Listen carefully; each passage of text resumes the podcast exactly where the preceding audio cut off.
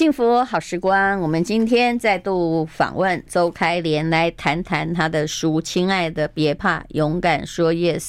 呃，我希望所有的女性朋友，如果你还在职场上了，你请你看看这本书，你可以学到很多东西。啊，开莲你好，Hello，淡如及所有听众朋友，大家好。好，我们就来讲一下啊，就是你如果你年轻的时候可以改掉哪一些东西。你应该会变得更好哦。那当然，现在你改也来得及。我说的是哦，他跟让我感触很深的是，他在追忆那年代三十几岁，对不对？你跟雅虎奇摩的创办人，雅虎的创办人杨致远，其中的一个很妙的对话。那你就来讲这个事件吧，我相信大家都会很有感触。呀，那时候我在雅虎奇摩啊，那时候我两千年加入雅虎，然后跟奇摩合并之后呢，就创立了这整个雅虎奇摩。可以说在前呃前几年嘛，真的是可以可以说大概没有上网的人。啊，不以雅虎奇摩作为你的入口网站，所以呢，算是做的蛮成功的。嗯，可是当时拥有一个先行者的优势，对，有一个先行者的优势，再加上奇摩已经是市场的龙头，最大的龙头。我们两边合并，一加一真的做到了，一加一大于二的重效，算是一个并购案。其实有时候大家都说并购案做那个 deal 很容易，或者也也没那么容易。嗯，更不容易的是。把两个公司真的可以组合在一起，可以融合在一起。但是我们算是把它做得很成功，并且接下来呢，也创了很多的新的服务啦，啊，像是知识家啦，还有交友啦、拍卖啊、电商啊。我觉得，哎，我做的不错啊，公司应该都看得到我的成成绩嘛。嗯。结果呢？呃，你觉得你在台湾已经哎，我觉得把它弄到蒸蒸日上，蒸蒸日上。而且老实说，那时候已经是在国际的雅虎当中，大家都知道台湾是做到像是一个明星一般的这样子一个啊一个角色。嗯。结果呢？那时候我们呃公司正好有一个重组，然后我们也知道在亚太区，哎，我的老板刚离开，嗯，那你当然知道了，公司一定会有一些改组的一些计划。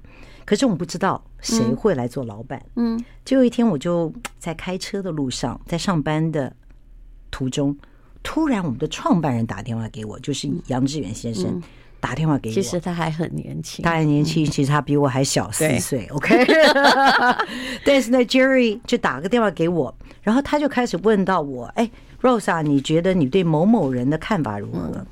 你在我们这种政治敏感度，立刻就知道说，哎，老板会来问我，肯定是要探探我对他的看法如何，可能会要让他来做亚洲的头。嗯，我在那时候真的不知道从哪里来的一个胆量。嗯，我心里就觉得说，哎，奇怪，我自己做的也不错。嗯，我在我我是亚洲人呐。嗯，怎么这时候一想到亚洲的主管，想的就是把一个美国人调来亚洲。嗯，所以那时候我就。跟 Jerry 说：“嗯，Jerry，这位置你有想过我吗？”嗯，哇，顿时空气立刻凝结。你说这句话的时候是一种直觉吗？哎，我几乎是一种，几乎是一种，其实也是鼓了，因为你也是刚刚听到的这个 message，你应该稍微有犹豫了一下，绝对有犹豫。嗯，可是我们当然，当然前面也多多少少一直在想了解公司的意向如何。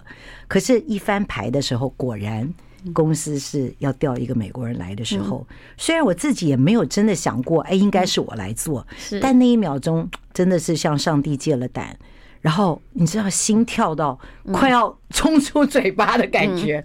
可是那一秒钟我说完了之后，哎，我老板也吓了一跳，就他就说：“哦，让我想一想，我再告诉你。”嗯，就是因为这个，我为我自己争取了一个机会，他就把亚洲。分成北亚，就是韩国、日本、台湾、香港，然后又给了我一个澳洲，就让我来管这个，就让我那个同事他就管东南亚、印度新兴市场，所以他们就改组，就不叫亚洲，不叫亚太，而是给了他新兴市场。是我做北亚，他做新兴市场。嗯，这个机会让我有跨出台湾第一次啊去做一个 regional 的一个一个一个角色。那呃后来两年之后啊，这位同事又去改做别的，我就把整个亚洲，包括印度跟东南亚也就接下来。所以在这一件事情上。呃，很多人说哇，你好，你你胆子好大，你怎么敢跟老板讲？我已经听出端倪了。显然，的美国人也真的不是适合的人选，因为后来你把他接下来了。我从来没这样说，是我说的。因为他的他的长处啊，真的是做呃是做 M&A 的。嗯，他是做并购的啊啊，他在并购，金融人才，他是金融人才，他很厉害。当初我们雅虎投资阿里巴巴，就是他主导的。但这是需要一个管理的人才。对对，其实这两个的这个这个所需要的能力不大一样，肯定不一样。所以真的要找到适合你做的。我这位同事现在在美国做。VC 做的非常成功，嗯，去做创投，对，做的非常成功。我觉得你也只是，就是他也发现他的特长在那里。何况，其实创投啊，做得好的人呢，赚的钱远远比当一个总经理多很多。这点我绝对可以证实。好，那如果你没有说这句话，的确杨致远也没考虑到你，对不对？真的，其实我常发觉啊，我们会觉得他在选你的老板，只是想先征求你的哎，只要让我，对对对，让我先给我打一个预防针而已，就我就发觉呢，这在我里面，我心里学到的东西就是，其实我们有时候老板在他的眼中，不是只有你一个人是好，是。可能我不错，嗯，在他眼中还有好几位都各有各不同的战功，嗯，所以如果老板没有第一时间想到你，第一心里千万不要太沮丧，是。因为只是他第一时间没想到你，嗯，所以我们如果我们不争取的话。就是把这个机会白白让掉。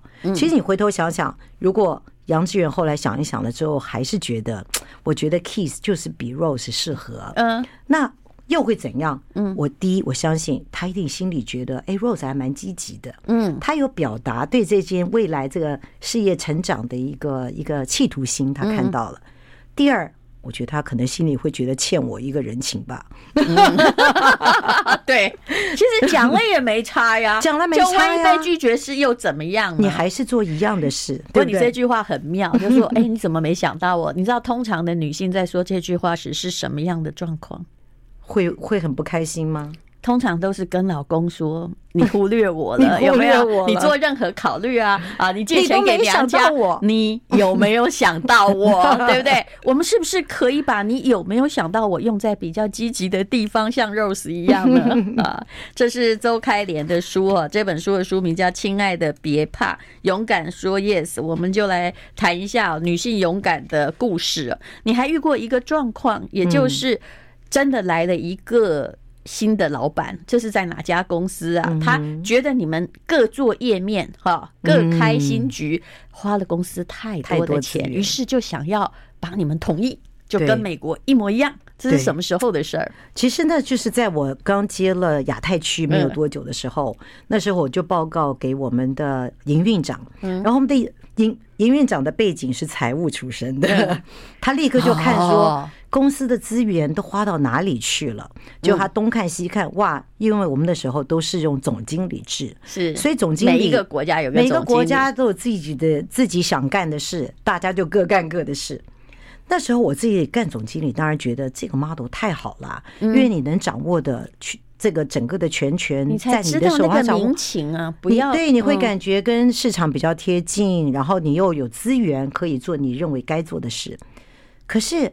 你站到他的高度的时候，他就看到英国也在做，德国也在做，美国也在做，结果没有一个人资源够。好，那我们等一下呢，下一段再来聊。其实我我其实因为就是，当然我在商场上没有那么多经验，但是 case study 吼，大概可以看出那个症结在哪边的。待会我们再聊。I like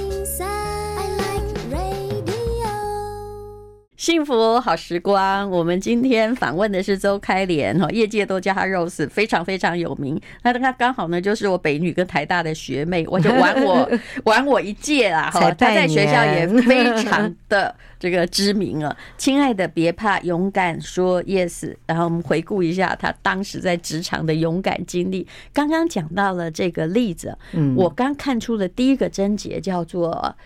嗯，他是一个 CFO 出身，营运长。嗯，你应该知道马云好像说过一句话，嗯，他说：“如果你让财务长 来当那个 CEO 的话，这国家就倒电 啊，对，这个公司就会倒电了。”其实这个是没有错的。他当然，他后来自己也用了 CFO 在做营运长，可能这个人有其他的长处或考量。你知道为什么？因为营运长。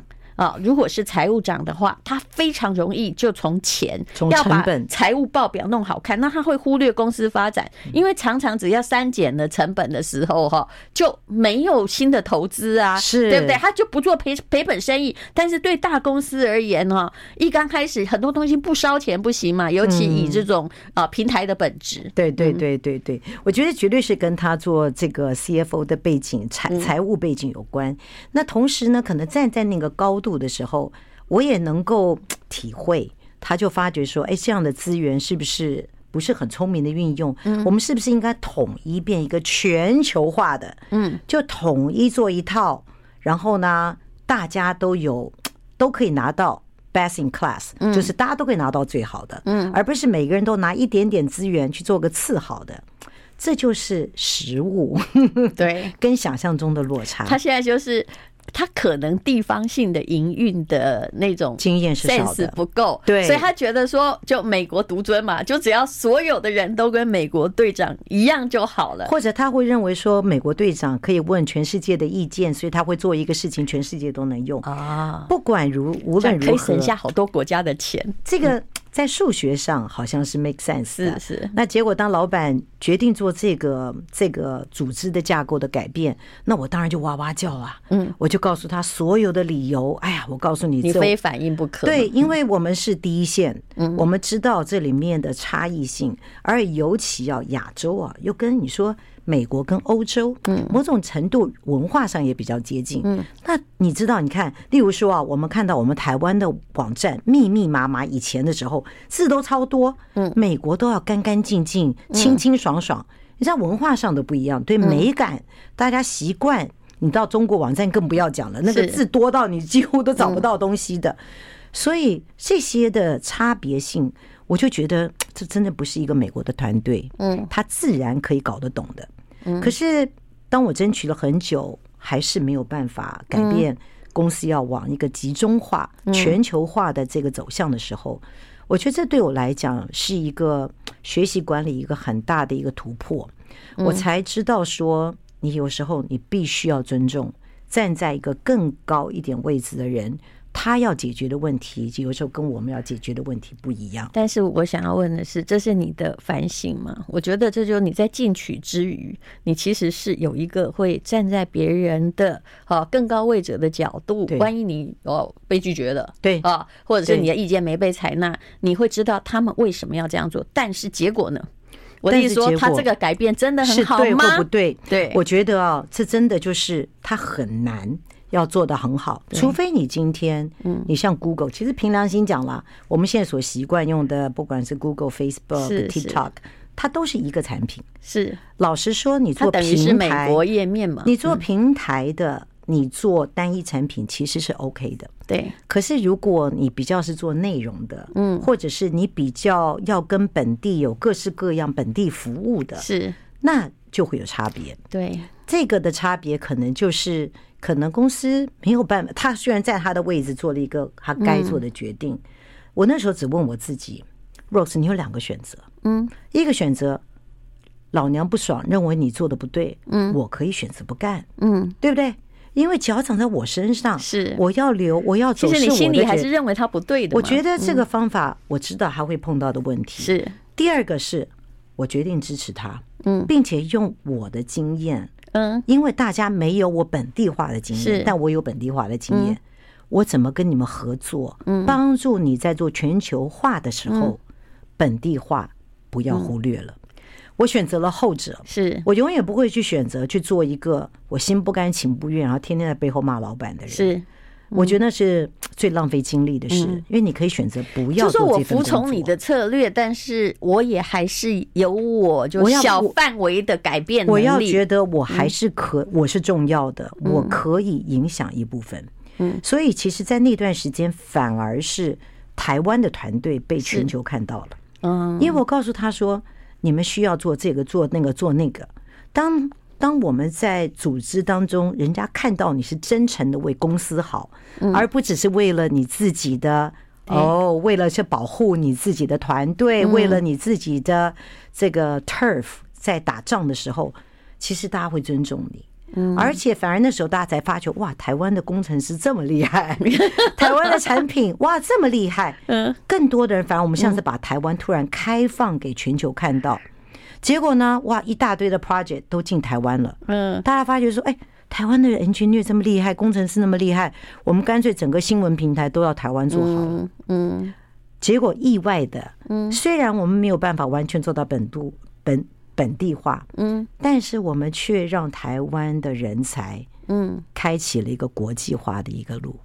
其实这是一个就是比较复杂的问题啊。那么，呃，但无论如何，从一个旁观者的角度，也必须说，这雅虎台湾是雅虎所有的国家中，就是呃，到了后来哦，都。其他的可能被 别的媒体取代，但它留在我们的首页的时间，还有它的占有率、它的战功是最好的。包括像新闻呐，到现在还是非常受欢迎。是，所以它撑的很久，跟背后有。那个策略有很大的关系。你到底啊，总公司都这样，但总公司在萧条啊。我这样讲应该没有不礼貌嘛？这是真，对不对？这是真的。对，总公司显然并没有跟上时代的脚步。那为什么一个小小的岛屿上的这个团队，它可以奋斗这么久呢？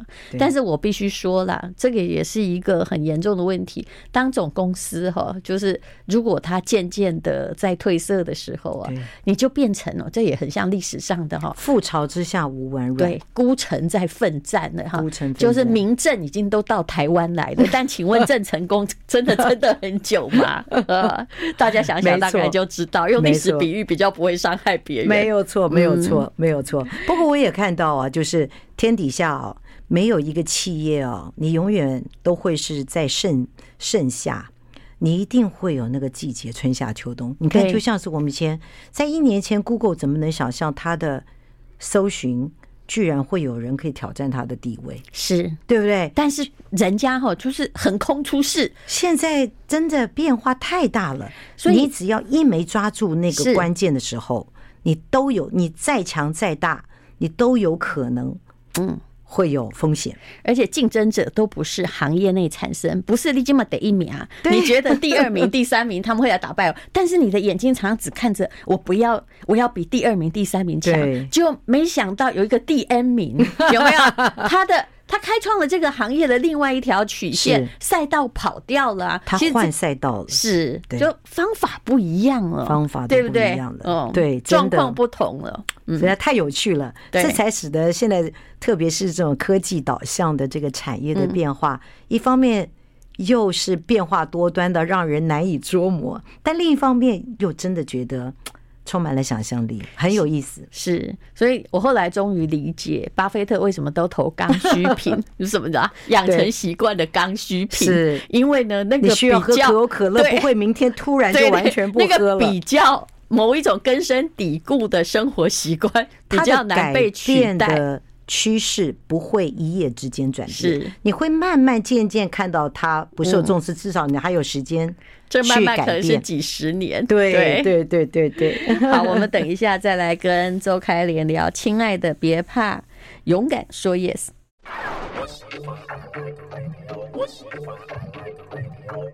幸福好时光，我们今天访问周开莲，来谈谈他的书《亲爱的，别怕，勇敢说 yes》。那呃，上次他告诉我，他已经把他目前手上的公司呃手上的工作哈，就暂时辞掉。但是呢，在一个所谓的大家认为是退休，但是在我看来，他是开创新局面的状况，因为你并不知道他还想做些什么哈。那么呃。一个创业家要有哪一些态度呢？哈，在你的书里，我觉得也说得很好，大家来检视一下，你是不是也有创业精神？尤其他讲的创业家，显然不是啊什么手摇饮或传统行业，而是在这个新的时代，网络时代里面。嗯，因为我觉得在这个呃新的这个时代，最大的特色就是你对未来看不清楚，嗯啊，你不知道，例如说，不管是科技也好，或者现在你看，更不要讲现在地缘政治变得非常的复杂，对，所以你看巴菲特考虑的就这一点，是啊，你不能否认台积电，你不能因为爱国而否认，对，就把它给脱脱手了。所以这个经营企业的人更不要想，就天天都在。啊，都要思考，哎，到底接下来会什么？然后产品的生命周期也变得更越来越短，所以我觉得不代表说创业一定要自己出来创业，嗯，但是很多的企业里面也都开始要用这个有创业家精神的人在你的企业，就是你不要一直墨守成规，你可以开创某一个局面。是，那这些人他有些什么特质？我我自己观察呢，也包括我自己在内。我觉得通常会对未来、对不确定的事情，你第一个不会觉得害怕，嗯，而会有好奇心，嗯，你比较敢愿意去尝试去了解未来不确定的事情是什么，嗯，那第二个呢，也是比较能够去激励别人，嗯，也比较能激励自己，因为未来不清楚嘛，大家一定要有一个意向。一定要看到一个未来的一个愿景，然后一起大家想，哎，我们一起来想办法，把这个东西做出来。嗯，因为它不是一个，哎，我就知道它就是画这个样子哦。来，你来做 A，你来做 B，你来做 C，分完工，大家哎下个月见。那叫工厂的流水线。现在已经不是这种工厂的流，这种这样这样子一个制式化的，所以我觉得它必须要有想象力，它必须要有激励人心的能力，并且呢，当然你还是要有能够执行的能力。啊、哦，那所以呢，这种创业家的这种这种精神，我觉得越来越需要在企业当中啊，更蓬勃的去去去找到这样的人进来。是你讲的这几点，我觉得挺好的，就是喜欢新事物，嗯，保持开放的态度，快速学习，对，还有呢，拥有找答案的能力，而且你的未来是一个没有标准答案的问题。再来就是在不确定下做决策，因为你不要老是想要不要答错，其实现在已经不可能了。或者想要所有的资讯都有了，我才要做决定。然后就是你要试错呀，还有你要有容错力哦。就以前你就是，其实我们这一代的人挺难的。我。就是很不喜欢那种错一分打一下，也就是 你要百分之百符合标准答案，对对不对？那其实你现在根本就没有标准答案呐。其实快速跌倒啊，快速爬起来是一个非常重要的能力。对，嗯，对。现在真的是，特别是我们从网络世代以来，我们就发觉。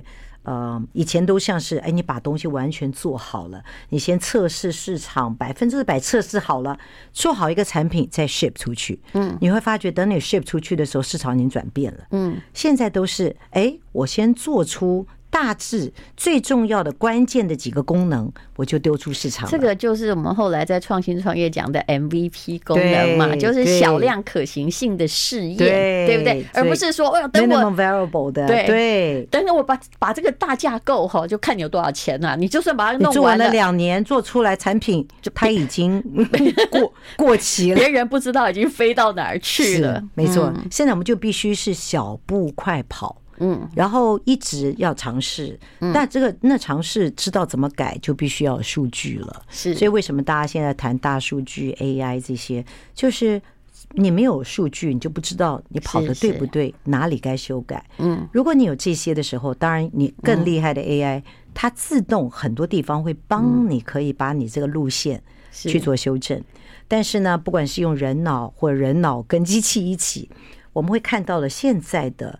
啊，创新也好，就会变成是你要敢尝试，同时要有数据，所以不是都是只是大胆就好哦。对，真的也是非常的科学，然后让他你可以一直的啊有方向性的去做调整。其实我本来也是，比如说念，我也念过文学院，也念过法学院嘛，但这中间都不讲数据。还有商学院，对，我后来是四十岁以后去念商学院，他给我最大的一个。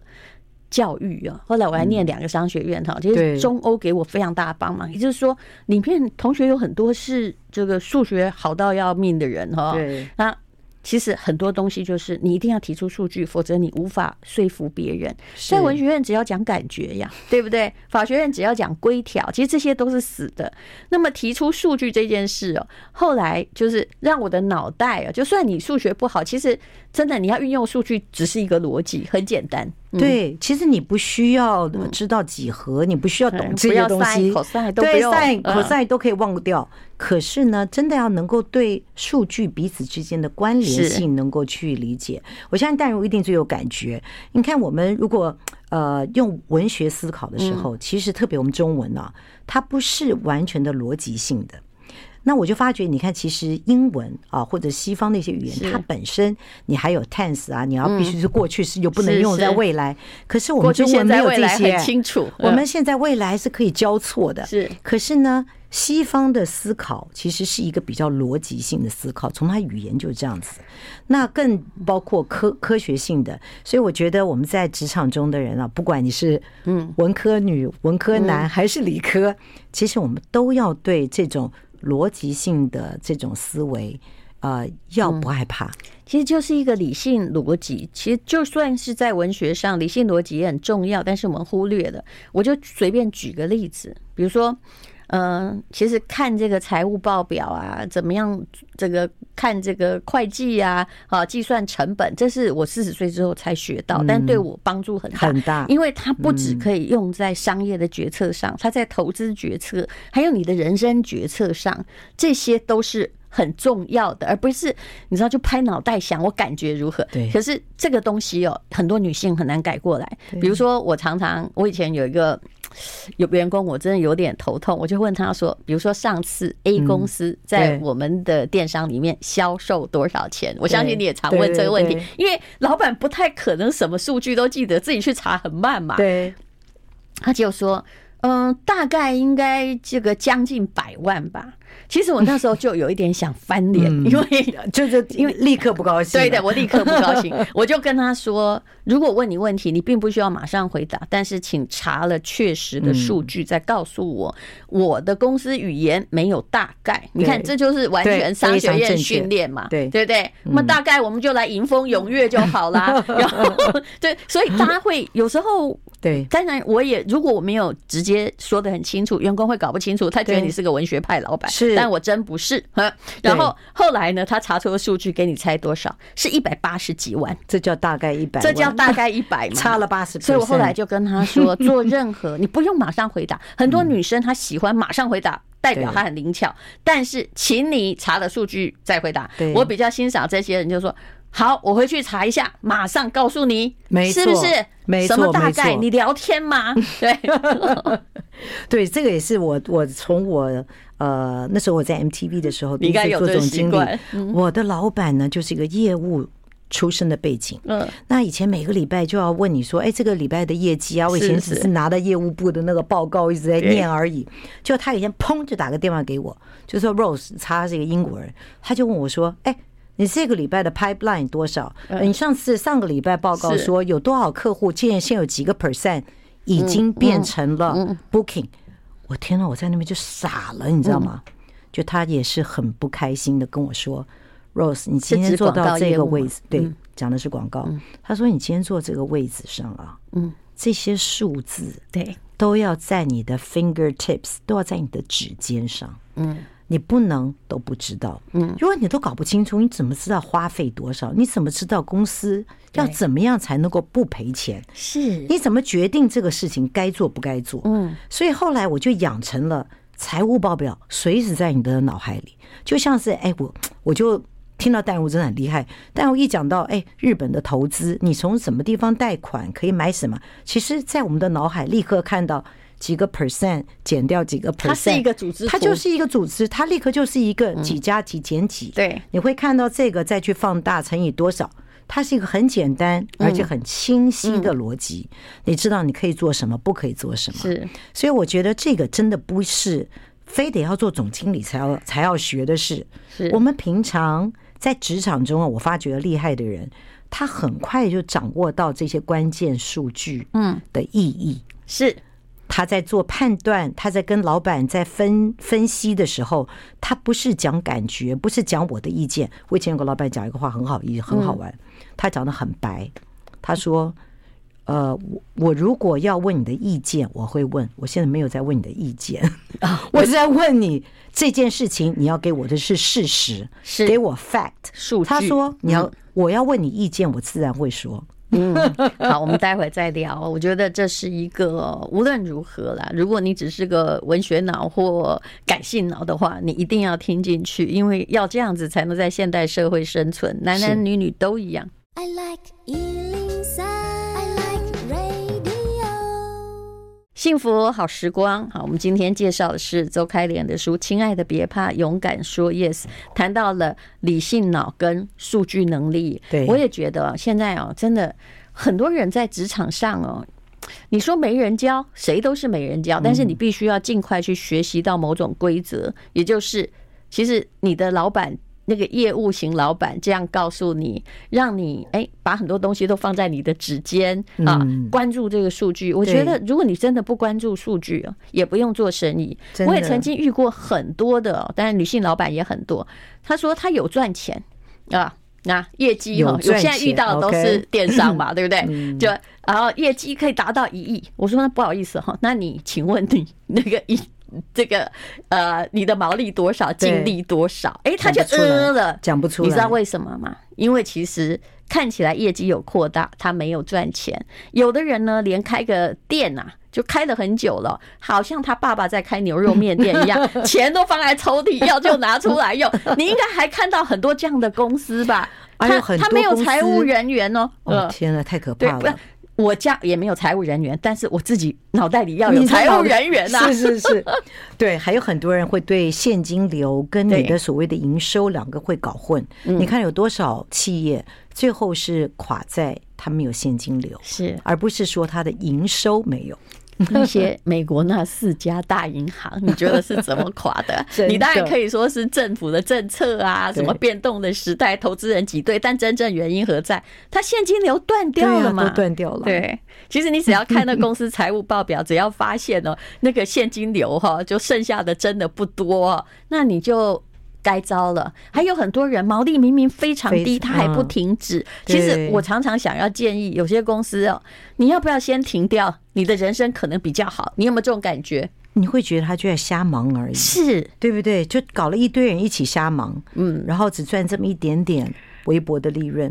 不过当然了，我相信经营企业真的不容易。我们说很容易了，是，但是这个果然在很多的行业是是一个薄利的时代。但是你要很清楚，就上次那个跟我这个说他赚了一亿的，他没有去算他营运费用的成本，仔细去算，因为他都是拿今天进来的钱来垫这个付明天的这个，对，就是把昨天的账付掉嘛。就后来他仔细算，发现他一个月的亏损是两百多万。天呐，就你赚了很多，你没有用，你就是赔呀。哎，很多小店现在在这种状况下生存，怎么赚了很多都没有钱呢？是，因为他连定价策略都错。对，所以他根本不能说叫赚了很多，他只是有收入，是对不对？他的支出啦，还有包括很多，有时候你拿的钱是未来。你要服务人家三年才能够，你拿的是会员费，是。你不能说啊，我今天拿了好多钱，我今年拿了一亿，你拿了预付款，都是预付款，人家都是来投资你的未来，结果你拿来付过去，没错，对，嗯，好，其实有很多公司也是这个样子，那投资人自己要小心一点。那么你在书里面鼓励大家。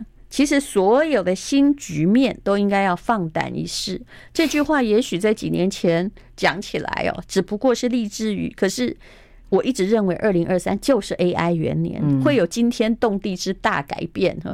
你不用只担心什么地缘政治而已。其实这种心态更重要，也就是你在学校里面学的东西，很可能马上被宣告。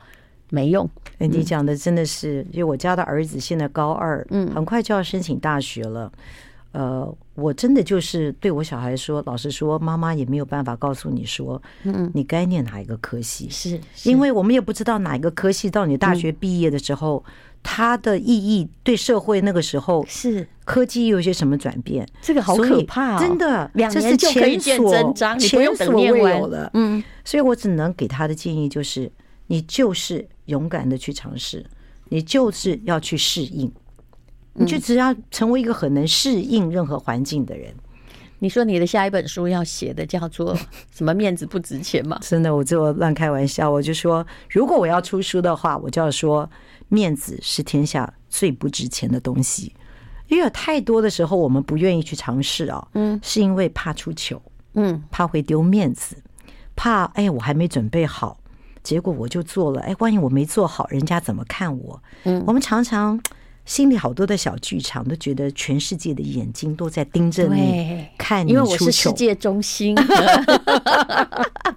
其实想想看，不是蛮可笑的吗？其实等你出过很多球后，你就会再反省，就说：哇，原来我活得这么久，还要归功于我的脸皮也挺厚。真的，真的，我发觉啊，这个呃，脸皮厚，其实某一种程度啊，是对自己的一种价值的认可。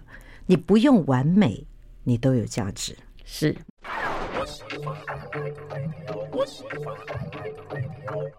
幸福好时光，我们今天请的是周开莲。刚刚讲的，就是面子是世界上最没有价值的事，我也是这么想的。但你有没有发现哦，一般的优等生哦，反而在后来的这个呃新的局面开创的时候，他们反而会很糟糕。原来呢，大家都怕错哈，不想离开。就算这个工作，假设我考上公职好了，我还是有优厚的、还可以的薪水，我就会觉得说，其实我已经做不太下去了。可是这边会有退休金啊。那如果我去一个新兴行业，哎，搞不好没有那么稳定啊。可是当一个人如果在这个变动社会求稳定的时候，其实我觉得这是很糟糕的。我们社会为什么要教年轻人从一开始就在考虑有退休金的工作？哎，中间有三四十年呢。对啊，这个这个真的，呃，我们虽然不不能确定说每一个人真的都有那种冒冒险犯难的精神，但是的确，哎，就像戴如讲的，现在不只是环境会变得很多，你以为会给你退休金的那个那个工作，是不是真的可以做这么久？然后以及为什么你不敢去尝试？所以就像我们聊的，在年轻的时候啊，真的不要害怕。一定要多尝试，因为你可能到了四四十岁的时候，嗯你已经不能够每天东换西换了。嗯可是你在在三十多岁以前，嗯你一定要搞清楚你的优点是什么。是，因为那个优点现在变化这么大，如果你连你的优点你都不投资，嗯，就等于你天生有八十分的。如果你加分，就像淡如，哎，你加分的地方，哇，你就是九十九分呢。嗯，九十九分，不管再怎么改变。你都还是比大部分的人要更优秀。可是如果说 我们就是一直在做一个平均，平均八十分的人，是你反而会发觉一改变，哇，我已经习惯操作的那个模式，让我可以维持八十分的那个架构没有了。嗯，然后你没有一个独特的东西，不管是天塌了，我都还可以靠那个站在这边。嗯，所以我觉得我们现在我们的年轻人。都需要去更认识自己哦，让自己的那个特殊的地方不要害怕，把它擦亮，它打磨，把它磨光。对，但是擦亮它呢，你要去放进这个现实里面去验证，你就是要有容错的能力。对，啊，脸皮一定要厚，要敢要冒一点险。被拒绝是会死嘛？但是我后来发现，就是这个小时候成绩越好的人，越怕失败。对，因为他真的没有太多失败经验，不像我们从来这一辈子都没有考过第一名的人。呃，觉得那个东西 是很正常的，真的谦虚了。其实考不考第一名哦，在现在，在我看来，我们的下一代，我很知道这不重要了。对，真的不重要。那你说要早一点找到专长吗？我其实也觉得不重要，因为不知道未来会往哪里走。我觉得现在专长可能将来也没用。对，我觉得是一种能力，是，例如说哦，非常，例如说你很擅长于逻辑分析的能力，那个能力很重要。嗯嗯，好，这本书里面呢，有很多可以借鉴的地方哦，尤其他也讲到说，怎么样把握原则，打造有力的简报啊，就是很多人呢，就是。把很多职场的东西就当聊天 啊，其实大家没有要听感性的内容。现在呢，这是一个变动的时代，你会觉得这一点也不悠闲，没错，但你还是可以用悠闲的心情来做这个非常有效率的事情。这是我对自己的期许，所以我整个人看起来是悠闲的。可是问题是，我容忍不了无效率。但你如果做事情越无效率，你就越越不悠闲。对。因为搞得越来越忙，没错。我想我们在职场中，不管简报啊，这都是花了我们很多时间的。这本书提供你一些蛮实际的一些经验，啊，让我们在这个变动的职场当中，其实不管是你的人际关系，我们常常是很少谈职场中的人际关系。不过老实说，我们重视的关系哪有可以不投资的呢？可是，哎，老板对我们这么重要，嗯他决定你的升迁，他决定你的评估，可是我们却从来不会想说，哎，我应该跟老板去了解老板，建立关系。嗯那我们往往来看管理，都只在想往下，是而没有想到，其实我们在职场中真的是一个三百六十度，一个全方位在那里做人。嗯，不管管理也好，工作也好，其实最后。都离不开做人。如果又同时能够把这些呃勇敢、不害怕，以及一些工作该有的基本的技能跟心态带进去的话，我真的相信，呃，我们的职场当中会越来越少人会觉得要躺平，对，而是越来越多的人会觉得我有话要说，我可以 speak up，然后那个团队的氛围会让你觉得工作不再只是一个。少做一点，或者每个人都只希望一周最好只做两天最好。其实我觉得今天我们的简单归纳，你的野心啊，也就是你要勇敢一点，野心可以大一点。对，没有人能局限你，野心也不一定是要成为什么万人之上。是因为现在的银河系恐怕哦，你的星球搞不好没有人，但是你很重要。对不对 啊？还有呢，脸皮真的要厚一点呢。谢谢周开莲带来《亲爱的别怕，勇敢说 Yes》，这是天下财经出版的。谢谢，谢谢淡如，谢谢。